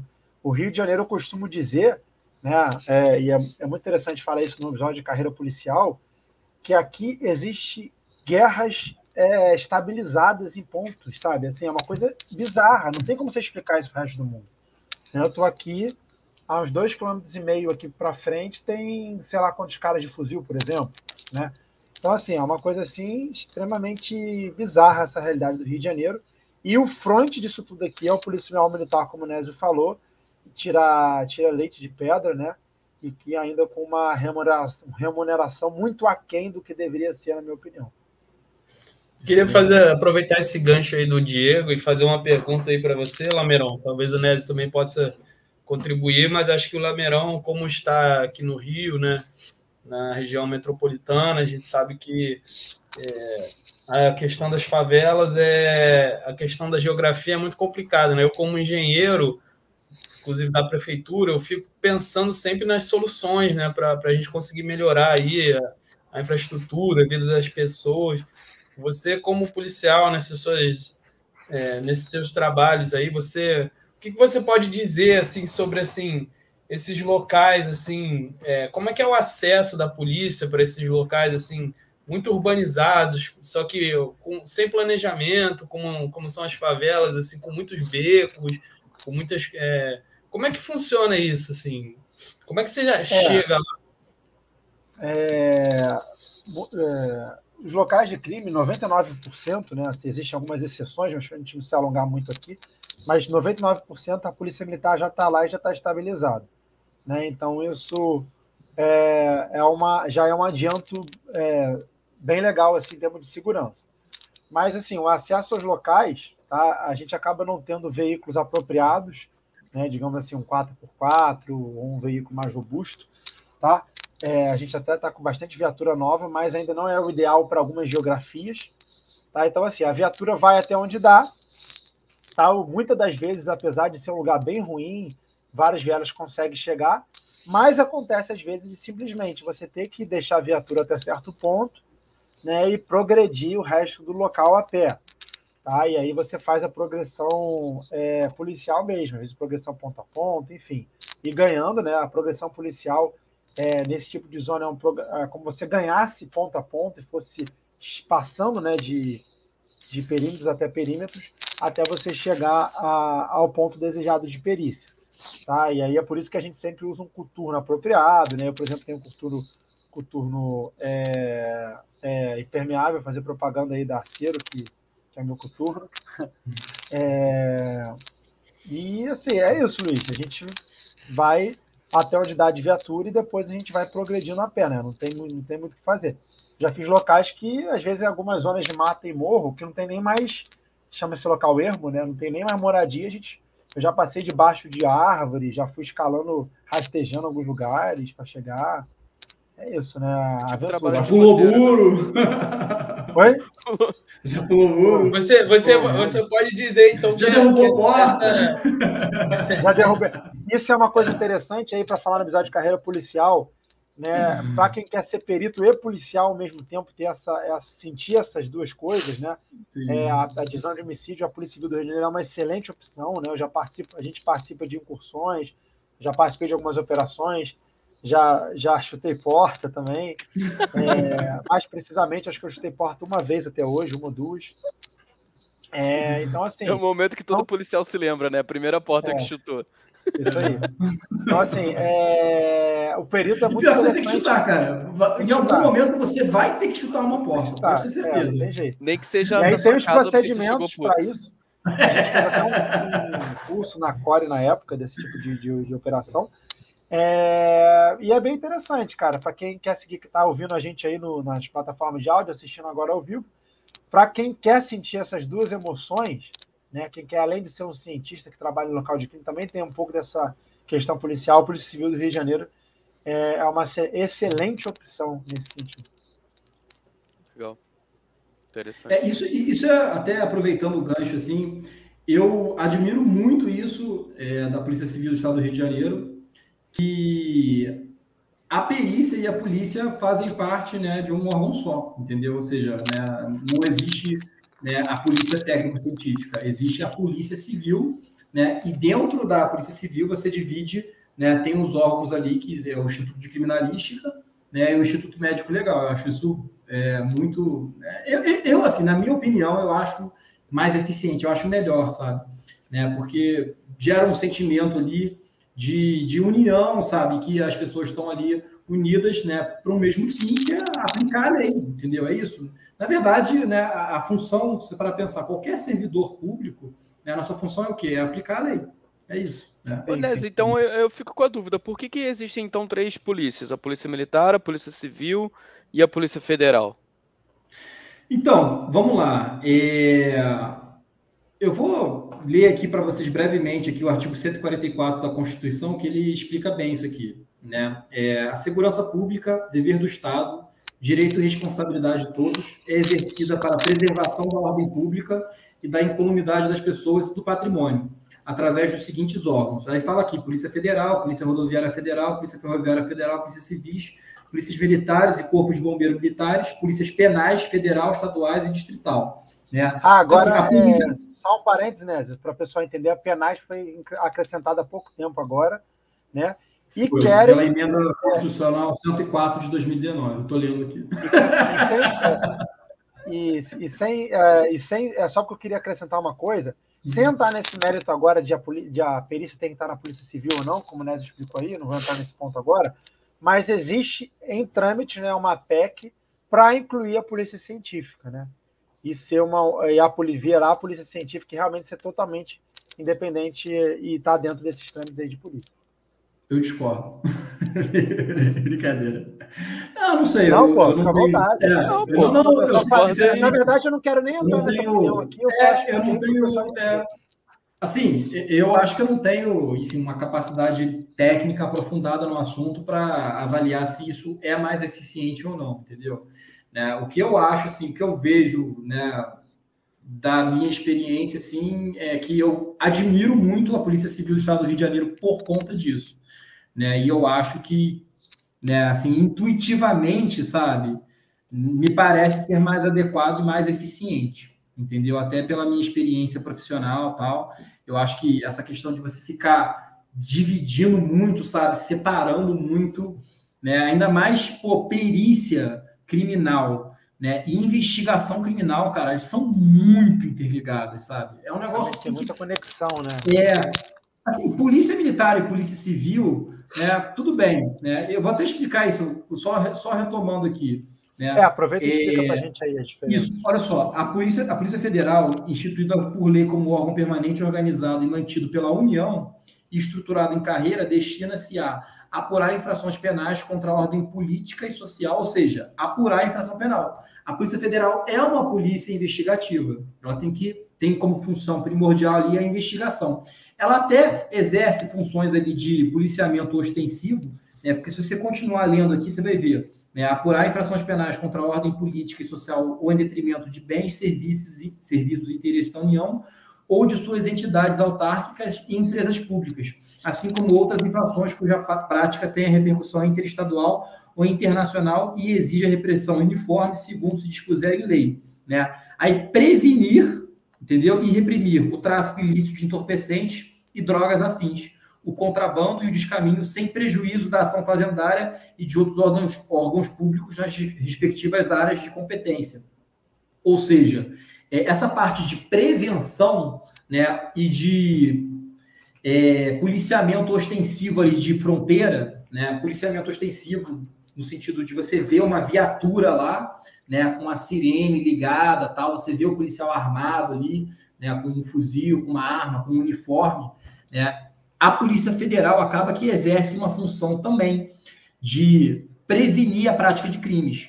É o que a gente chama de policiamento ostensivo.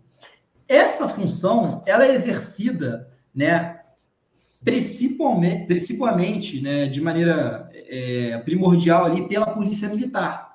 A polícia militar que faz isso é a função de quê? De prevenir a prática de crimes.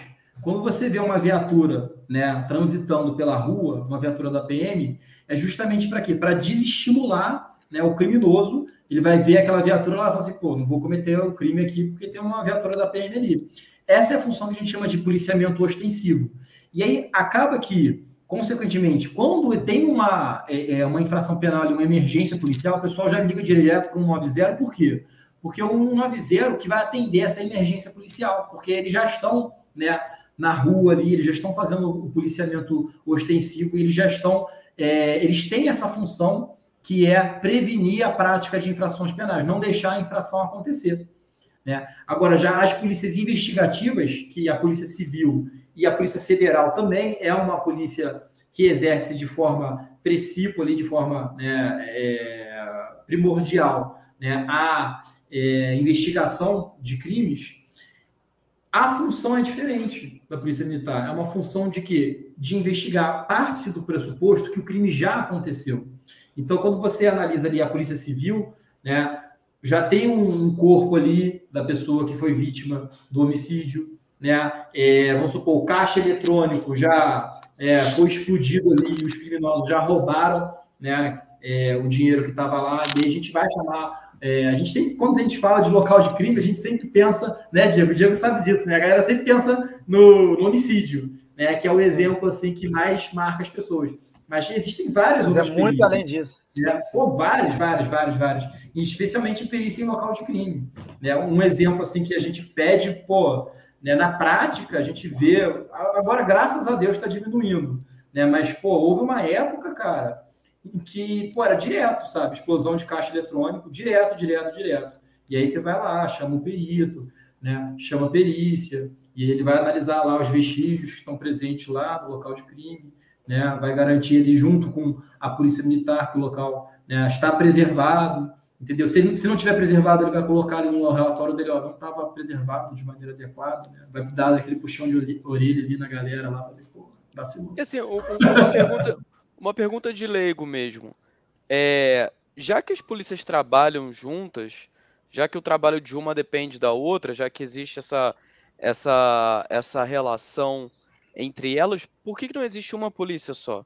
Por que, que assim, eu sei que é um tema difícil, não, não, não, não espero a gente chegar aqui a uma resposta final, até porque existem diversas outras opiniões para se considerar nessa discussão, mas eu fico pensando assim, como, como um leigo mesmo, por que, que não existe uma polícia, que é aquela polícia que vai tomar conta da, da ronda ostensiva, que é aquela polícia que vai é, fazer investigação criminal, é aquela polícia que vai cumprir com o que está no Código Penal, não seria mais fácil, do ponto de vista da integração de um sistema, ter uma polícia só no qual a comunicação vai ser mais fácil entre os diversos agentes da lei? É, posso começar respondendo essa, né? Pode, vai. Eu vou fazer uma analogia aqui bem interessante, né? Para quem assiste Dexter aí, o João vai entender melhor, né? Sem spoiler. Quem assiste... É, não, sem spoiler. Vou falar só dos cargos lá. Quem assiste Dexter, né? Sabe que no começo tem a Débora, né, que ela trabalha como uma é, infiltrada, né, na rua, tá? E ela antes disso trabalhou como uma, como uma, policia, uma policial ostensiva mesmo, né? Então assim, ela trabalhava na rua e aí ela ganhou méritos, aí ela ganhou o direito de se tornar é, da investigação do homicídio. Então ela começa como investigação, né? Aí ela luta ali no início para se tornar detetive, né? E aí a pessoa passa para detetive, vai evoluindo. Com o passar dos tempos, de detetive ela pode se tornar um sargento né, dentro da delegacia e fazer uma coordenação maior das investigações. Esse sargento, com o passar do tempo, pode chegar um dia a ser uma laguerta. A laguerta é a tenente, e a tenente é quem? A delegada, né, digamos uhum. assim. Né? É... E então, tem o, o, capitão também, né? E tem o capitão, é. que o capitão, na verdade, seria o delegado titular. Né, é, titular, sim. Né? Então, assim, é, o, o, o, esse é um exemplo bem interessante, o exemplo ideal de polícia, na minha visão, mas isso se esbarra com uma questão no Brasil que existe em poucos países, né? que, é, que, é, que é a questão de um operador de direito dentro da polícia. Né? E o problema de você seguir essa carreira é que como é que uma pessoa que trabalha na rua não fosse direito chegaria a essa carreira? Você faria concurso só para quem é de direito, para começar na rua? Tá? A minha questão, ao meu ver, né, uma forma de corrigir isso, né, que eu vejo como um problema, era ter os concursos para delegados, na minha visão, serem pessoas mais antigas formadas em direitos dentro da própria instituição. Né? Então, eu acho que é, tem isso que seria essa polícia completa, né? Que o juiz fala, o, Luiz, o João falou, que inclusive dá o nome de cinco completas de polícia, né, Nézio? Isso. Então, acho Ciclo que, completo da atividade policial. É, que aí a perícia não tem nada a ver com isso, né? Inclusive lá nos Estados Unidos o perito nem policial realmente é, né? E alguns lugares do Brasil também não é policial. Caramba! É, como tem lugares que o perito não é policial, não. Como o Rio Grande do Sul, por exemplo, é do Instituto de Perícia, né? Então, assim, é, eu acho muito interessante você um dia gerir uma delegacia sendo que você já trabalhou na rua. Acho que todo mundo tem que começar de baixo. Né? É, eu, eu, conheço excelentes delegados né, e a, fazem um trabalho sensacional, mas acredito que esse trabalho seria otimizado se pelo menos esses delegados é, ou já trabalhassem na polícia, né, ou exigir, né, às vezes, um, sei lá, um, anos de polícia para o cara fazer concurso para delegado, né? Enfim, é, é, essa é a minha visão que eu tenho mais ou menos da, da polícia no Brasil, né? Seria mais interessante. É, só para ver se eu entendi, é como se fosse uma progressão de carreira mesmo, Isso. não uma questão de você fazer concurso para entrar numa carreira, aí se você é. quer ir para outra, você tem que fazer outro concurso. Isso, isso aí. Entendi. É, porque existem três questões. Você ser policial militar, você já não pode ir para a Polícia Civil. E se você for, mesmo que ser formado em Direito e trabalhar na Polícia Civil, você não chega a delegado, né? Porque é um concurso separado. Então, no mundo ideal, na minha visão, podia unir os três, né? Sendo que o cara tinha que ter o asterisco, para o cara chegar a delegado, teria que ser formado em direito. Né? Porque que é com, totalmente compreensível, né? Compreensível, exatamente. Então, eu concordo com muito do que o Diego falou aí, né? Especialmente essa questão do delegado, ele tem que ser formado em direito é, até para a gente ter aquela devida investigação criminal, né, de acordo com os princípios legais e princípios constitucionais, que a gente até já falou aqui, né, para a investigação ela ser eficiente, né, poder produzir provas é, lícitas, provas adequadas que vão poder né, levar uma condenação ou, se for o caso, é, inocentar uma pessoa que de fato for inocente é, ela tem que ser conduzida por uma pessoa que entende como funciona né, a lei e que vai conduzir essa investigação de acordo com a lei e a Constituição. Com relação ao ciclo completo, eu posso falar da minha experiência pessoal. Eu acho que, de fato, não deveria ter é, um concurso para delegado sem a pessoa antes, sabe, demonstrar é, que ela já exerce uma carreira policial há pelo menos aí uns três anos aí, né? E que ela é, é formada em direito, entendeu?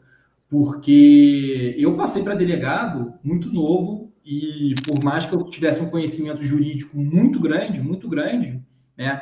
A carreira de delegado é uma carreira jurídica, sim, mas é uma carreira policial. Então faltava para mim aquela parte policial e essa parte policial eu tive que aprender na marra. a escola da vida que me ensinou, entendeu?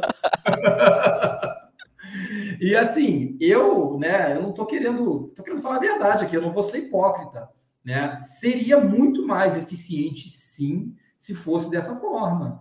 Né? A pessoa, para poder ser delegado de polícia, ela teria que passar né, é, por um estágio probatório ali de pelo menos né, uns três anos dentro da polícia, exercendo uma carreira policial, e sim, tem que ser formado em direito, sim. Né? Com relação, essa é a minha opinião, com relação ao ciclo, o ciclo completo, né? É interessante a ideia, e eu já pensei muito sobre esse assunto, de você ter uma polícia estadual, né, você unificar as polícias militares e as polícias civis, porque às vezes eu reparo na prática que esse fato de ser separado, polícia militar e polícia civil, acaba que gera uma certa competição ali entre as polícias. Né? E às vezes a polícia militar quer fazer o trabalho da polícia civil, que é um trabalho investigativo, né? e às vezes até eu vejo policial civil né, querendo fazer trabalho de policial militar né? Uhum. É, não vou citar nomes aqui, obviamente, mas a gente vê na prática policial ali que às vezes é uma função um pouco mais né, voltada ali para o policiamento ostensivo e a pessoa quer fazer aquela função mais de policiamento ostensivo mesmo, patrulhamento, né? Função de policial militar, porque vai muito do perfil da pessoa. E eu acho que isso é interessante a gente perceber que qualquer órgão público ele funciona assim, e a, e a polícia ela não é exceção. Tem, tem lugar para todo mundo. Então você vai ter aquele cara assim, meu irmão, pô, gigante ali de, sei lá, meu irmão, dois metros de altura, forte pra cacete, um guerreiro mesmo. Só vai soldado, chutar porta. Que, cara, quer ir pra rua, meu irmão, e, pô, sabe, trocar tiro com bandido, sabe? Aquele cara que nasceu pra, pra lutar, sabe? Nasceu pra, pra ser um guerreiro mesmo. Esse cara, pô, o lugar dele é na rua, entendeu? Né? Agora, pô, você vai ter, vamos supor, aquela policial que é uma mulher, né? E que ela, né, enfim, não tem a mesma força física de um homem, né? Só que ela é extremamente inteligente, extremamente capacitada, uma brilhante investigadora e que vai né, investigar as coisas que você até citou o exemplo da, da do, Dexter, da, da Deborah, né? Então, assim, é, é, é, é isso, cara. Então, quando você é, é, limita, sabe, né? Ah, você entrou para a polícia militar, você vai ter que passar o resto da sua vida na polícia militar, né? E você não vai poder né, ir para a área de investigação. Na prática, sabe, isso acaba desestimulando, às vezes, a pessoa a continuar na instituição e continuar na corporação. Tem muita gente que, às vezes, ah, sei lá, eu quero fazer concurso para a Polícia Civil, só que o problema é que né, o cara entrou na Polícia Militar, o cara quer fazer né, concurso para delegado, ou então para agente, para escrivão, para trabalhar mais com investigação.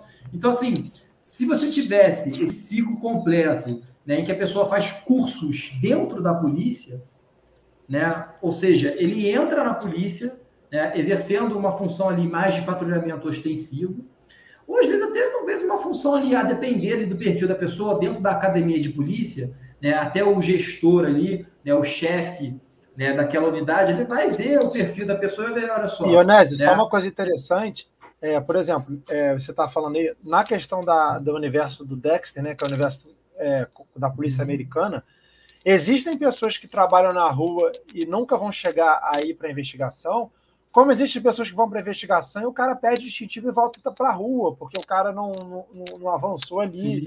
Né? E às vezes foi o que você falou, né? É, é, talvez uma, não precise o cara, às vezes o cara não quer chegar lá, no, porque a realidade é. americana é outra também, né? O cara vai para a rua, o cara não vai enfrentar o que enfrenta aqui. Né, no Brasil, né? É, não, e outra coisa, vai. É, é, eu acho assim, é, a, a, academia de polícia é a primeira etapa da profissionalização de um policial. A primeira etapa. Então, assim, dentro da academia, eu acho que tinha que ser um ensino, né, na minha opinião, um ensino contínuo, sabe? Então, ó, o cara entrou para a polícia, né? É, vamos imaginar um mundo ideal ali, só existe né, uma polícia só, é a polícia estadual, né? E aí essa polícia estadual, o cara entrou para a polícia e ele vai é, aprender ali na academia de polícia, né, é, os princípios básicos e as regras, né, e toda a, a doutrina ali policial. Beleza. Desculpa só, só te cortar, mas você está falando, tipo, da progressão de carreira ser vinculada a um tipo de prova, sim, de, aprendizagem, tipo de curso, sim, reciclagem, essas com coisas. Certeza, que tem, que tem nas carreiras militares, eu acho que tem isso, né? O cara para ir subindo de nível, de coronel, general, essas coisas, o cara tem que fazer curso, Sim. tem que fazer prova e tal. Né? É isso que você está sugerindo, no, né? No Dexter tem um. Desculpa aí de cortar, mas carreira, eu quero fazer uma pergunta. Só, só um parênteses, Luiz. No, no Dexter tem, um, tem uma hora que o cara, é, para passar, acho que de detetive, de sargento para tenente, eu acho, detetive para sargento, um dos dois. Tem prova. Não é só você, tem prova também. Lógico. Então é, é, bem legal isso, né? O cara fazer uma prova para poder ir, para poder avançar, né? Isso é, é bem legal. Eu, eu, acho que passa por essa questão aí do aprendizado e da profissionalização do policial. Então, ele mostrar que ele realmente, olha, eu fiz um curso aqui, né, para investigar, sei lá, investigação básica, né? Então, assim, ele vai investigar coisas né, mais é, é gerais ali, entendeu? Ele, não, agora eu fiz um curso aqui para investigar né, sei lá, crimes cibernéticos, entendeu? Né, e aí, com base, ele vai montando o currículo dele ali, né, e aí, com base nisso, aí depende, lógico, do gestor ali, e isso também é um papel importante, sabe? Porque dentro de um órgão público, você tem que ter aquela pessoa também que tem aquele perfil mais de gestor, assim, de líder, sabe? De olhar e falar assim, pô, o João ele, ele é bom nisso. Vou botar o João nessa função, entendeu? Né? O Diego, ele, sei lá, ele é bom né, naquilo ali, vou botar o Diego naquela função, entendeu? E, e, você vai, vai, vai gerindo as pessoas, ou seja, é uma função ali de gestão de pessoal também, isso tem que ter, né? E pensar mais a polícia como né, um órgão que tem lugar para todo mundo. Então, né, às vezes, né, vai ter lugar ali, sabe, para o cara que pô, tem dois metros de altura, é forte pra caralho, né? E, e, e, quer trocar, sabe, tiro com bandido e quer ser mais operacional e quer derrubar a porta, né? É. e, e, tem lugar para, né? É, é, aquela policial que, enfim, quer investigar, né? E quer trabalhar às vezes até com um trabalho mais burocrático. Queria fazer, mesmo, queria fazer uma pergunta para vocês aí, né? pegando esse gancho aí do, do Nézio aí, cara. É, hum. Vocês aí, como policiais civis, claro, vocês não são policiais militares que têm essa função ostensiva, né? Como vocês falaram, vocês são policiais civis, têm uma função mais investigativa. Mas assim, o quanto que vocês acham que, que assim, o, o físico de vocês, a questão atlética, de você estar preparado, não só para correr, porque a gente sabe que tem o TAF, né? Que é o exame lá de aptidão física, que você tem que correr, tem que fazer abdominal, fazer natação em alguns casos mas o quanto que vocês acham assim que, o, que a condição física de vocês e, e talvez até um certo de preparo assim para uma luta corporal, além de claro tirar, mas essa parte mais física do corpo, assim, quanto vocês acham que isso é, pesa? Quanto vocês acham que isso é necessário na, na profissão de vocês? É, foi o, o que o Nésio falou aí, né? É, uma, eu percebo, por exemplo, isso muitas vezes na polícia aqui do Rio de Janeiro, né? É, eu vejo às vezes as pessoas valorizando muito a questão ostensiva, né? É, pô, é o pessoal operacional, saber subir morro e não sei o quê. Mas eu acredito que às vezes, é, grande parte das vezes, a famosa é, que se diz é, é inteligência policial, né? Setor de inteligência, né, Nésio? Às vezes uma investigação inteligente com dois homens né, é muito mais eficiente que uma operação que tem 100 caras armados chegando de fuzil na favela. Né? Então, assim, é, eu acredito que para você entrar na polícia, muitas vezes é óbvio, né, que você precisa de 100 homens entrando armado em determinada situação, tá? Mas eu quis dizer que muitas das vezes a, a inteligência policial ela acaba sendo é, mais efetiva e até é, menos com menos demanda de pessoal, demanda de dinheiro, tudo é gasto público, né? Mas, enfim, eu acho que a pessoa tem que ter um mínimo de, prepara de preparação física, né, né? Acho que é por isso que existe o TAF, né?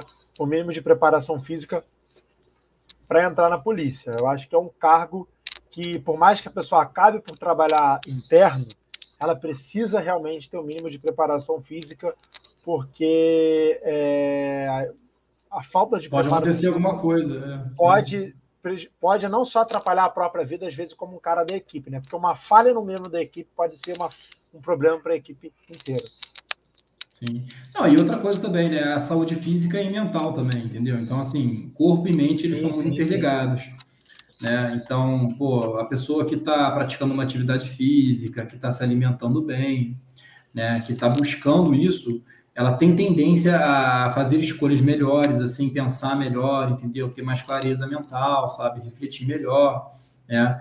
E não só o condicionamento físico também, mas, assim, a disposição, a energia, entendeu? Então, assim, tudo isso cara, né, o policial ele tem que ter a consciência de que ele tem que estar preparado para uma situação de emergência, sabe? Né? Ele tem que estar preparado para pensar rápido. Eu acho que isso faz bem para todo mundo, entendeu? Eu acho que isso, lógico, cara, pô, né, todo mundo tem vida, sabe? Todo mundo tem, sabe? Né, é, é, é familiares ali, sabe? Esposa, marido, às vezes que você está precisando ajudar. A gente passa por fases também, entendeu? né?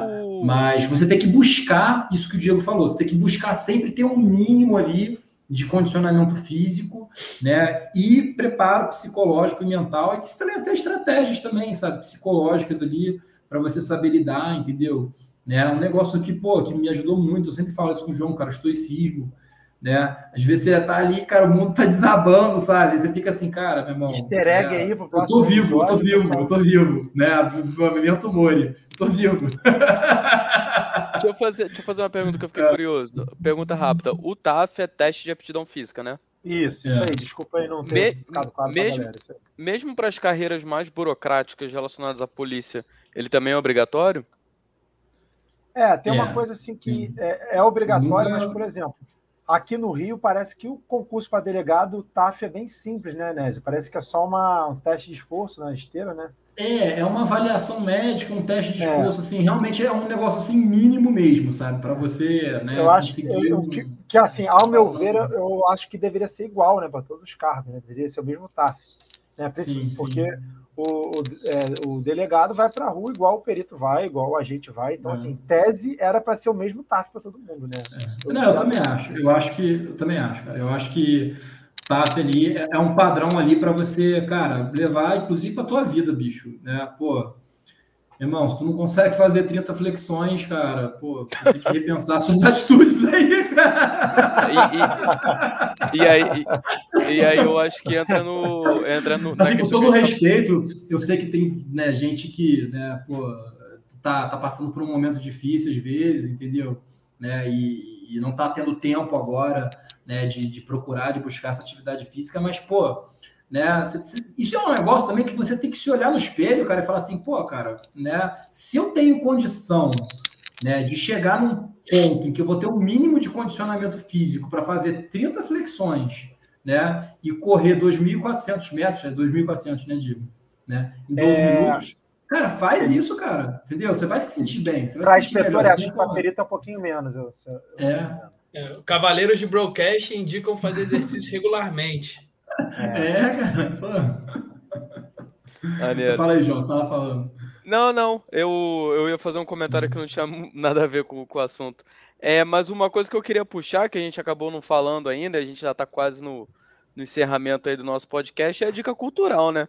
Eu sei que o, o Luiz tem, tem um livro aí, mas, pô, a gente falou tanto de Dexter nesse, nesse episódio que, cara, Dexter tem que ser uma. Foi a dica cultural. Foi, foi a dica cultural. Uma das, né? A gente sempre pode dar mais tá de uma. Tá voltando, tá voltando daqui mês que vem já. Sim. Ó, eu, é. eu comecei a assistir agora, tô na terceira temporada e tô, assim, absolutamente viciado. Para quem não conhece, não vi tudo ainda, mas só dando um panorama geral, é a história de um serial killer que trabalha ao mesmo tempo como investigador policial. Ele trabalha com análise de sangue e aí é mostrando a vida de um cara que de, de 9 às 6 trabalha ajudando a resolver crime e de, sei lá, de 10 da noite a 2 da manhã ele comete crimes. Ele mata é. pessoas. E é muito interessante que você vê o dilema moral dele. É uma série bem, bem foda. Um e, ele mata, e ele mata caras que são maus, né? Ele não mata assim, o Dexter. É, ele tem o um código mata, dele. Ele, ele mostra também que ser humano Pode ser produtivo, em né? de perícia rápida, de tá? noite, cara, explicação de menos de 30 segundos é o seguinte. O Dexter é um analista de mancha de sangue porque nos Estados, nos Estados Unidos existe a definição de técnico forense, né? O tec, existe técnico forense em várias áreas. O técnico mancha de sangue, o técnico impressão, é, ou seja, é um técnico. No Brasil, o perito criminal de local, diferente das perícias internas, né, e algumas perícias específicas, ele é um, é um politécnico, porque ele, ele não é só um técnico de mancha de sangue, ele é técnico de mancha de sangue, é técnico de balística, ou seja, é, quando nos Estados Unidos existem, é, existem técnicos, no Brasil existe a figura do perito criminal, que é um politécnico. Tá? Você está querendo então, falar que tu é melhor que o Dexter? Não, é porque. e ainda assim, e, e, e o Lamerão ainda é formado na escola politécnica da FRJ, pô. Por isso que Porra, ele isso aí. passou, então. Inclusive, vários é. colegas nossos passaram também. Só uma pergunta, é. Diego, aproveitando esse gancho, assim, que tu foi para esse lado da, do homicídio, mas como é que funciona isso quando tu entra na Polícia Civil do Rio, aproveitando que vai ter um concurso agora aí, né, para o pessoal que passar? Como é que você escolhe o. Qual, qual o caminho que tu vai seguir aí? É, então, você faz quando você faz o concurso para perito, todo mundo entra junto na academia de polícia. Qual, qual faculdade você tem que fazer, cara? Pô, Nésio, roubou minha pergunta, cara. Caraca, o Nésio tá tirando todos os João hoje, né, cara? Aí, então, tá bom, vou sair, vou sair, vou sair, vou sair. É, então, você, quando você. É, esse ano, infelizmente, né, só abriu para engenharia civil, engenharia mecânica e química é, o que, ao meu ver, não é tão interessante assim, porque existem várias áreas da perícia que só determinadas áreas podem trabalhar. E isso responde realmente à pergunta do, do Luiz. Você faz a, a, prova e todo mundo entra junto na academia de polícia. Na academia de polícia, você vê todas as perícias. No final de academia de polícia, de acordo com a demanda, a sua especialização e a sua nota na Cadepol, você escolhe para onde você quer ir. Né? Então, por exemplo, você como engenheiro, Luiz, e eu também, nós podemos trabalhar nas perícias que todo mundo pode, né, como perícia de homicídios, como balística, como documentoscopia, como audioimagem, tá? É, só que a gente, por exemplo, não pode ir para DNA, tá? A gente não pode ir para para perícia interna de química específica. Química em geral, né, nos postos regionais dá até para ir porque são drogas mais simples. Mas a perícia do setor de química na sede não dá para ir, né? É, a gente não pode ir para contabilidade, tá? Só contador pode ir. Então é basicamente isso. Todo mundo faz tudo no final, dependendo da formação, da nota da Cadepol e da demanda, e também da, do, do, da, do gestor atual, né? Porque o gestor sempre pode querer que você vá para um outro lugar. Você define para onde você vai. Legal. Beleza. Posso seguir Luiz, aqui rapidamente aqui para a minha dica cultural? Por favor. Beleza. Não, rapidamente aqui eu vou falar de, desse livro aqui, que é chama Year of the Dog, que é um livro escrito pelo Henry Chang. É o seguinte, cara, é gênero policial, cara. É aquela coisa de acontecer um mistério, nesse caso aqui em Nova York, e o policial lá do, da região é um cara que mora em Chinatown e ele também é descendente chinês, entendeu? Aí o cara sofre um preconceito, porque ele é americano, só que descendente de chinês. Aí vai contando as histórias, aí o cara conta ali do submundo de Chinatown, como é que é. É tipo assim, onde tem os apostadores, tem os gangsters, tem as brigas, tem as rivalidades. E assim, cara, muito interessante esse livro aqui, para quem gosta do, do gênero policial, eu indico aí. Chama Year of the Dog. Maneiro, maneiro. Maneiro, maneiro. Ano do cachorro. Olha o cachorro aqui. é o ano dali. é o ano dela. Mas é isso aí, galera. Pô, episódio aí foi massa demais. Foi muito legal ouvir essa essa a, a realidade de vocês como é, tipo, mesmo a gente sendo amigo há tanto tempo, tem tanta coisa aí que eu nunca tinha ouvido falar de como como é a vida, certas discussões dentro do meio policial que são muito interessantes e complexas, algo que um mero podcast não consegue dar conta. Mas foi bem uhum. legal, eu acho que o pessoal que estava ouvindo aí gostou bastante, que acho que foi o nosso episódio com mais comentários e participações. Então o pessoal curtiu bastante. E aí, considerações finais, se vocês quiserem falar alguma coisa aí. E o que, eu levei, o que eu levei desse, desse episódio é que, cara, se o teu sonho é chutar porta, tu tem que virar policial. É, é isso, galera. Acho que foi um episódio bem interessante. É, eu sempre aprendo muito né, nos episódios aqui. Uma das coisas que. Um dos motivadores de, de eu participar desse podcast é que eu aprendo bastante. Hoje aprendi muito com nosso grande delegado Bruno Van Quick, ou os íntimos Nésios. É, valeu por todo o conhecimento aí que você passou para a gente, Nésio. Hoje foi muito legal conversar com você. A gente expus minha opinião, né? Você complementou. É, muito obrigado. Obrigado também, Luiz. Obrigado, João. É, e eu queria. Obrigado, obrigado, Diego aí, Lameira, Lameration, pelo seu elogio aí, pela, pelas suas lindas palavras. Eu queria só né, deixar aqui para todo mundo. A gente tem que, como cidadão brasileiro, sabe? Na minha opinião, acho que todo mundo vai concordar. A gente tem que enxergar a polícia, né, como é, instituições públicas, como órgãos públicos é, que dependem de muito investimento do Estado. E quanto mais o Estado investir, né, tanto na Polícia Civil quanto na Polícia Militar, para a gente ter uma profissionalização das polícias.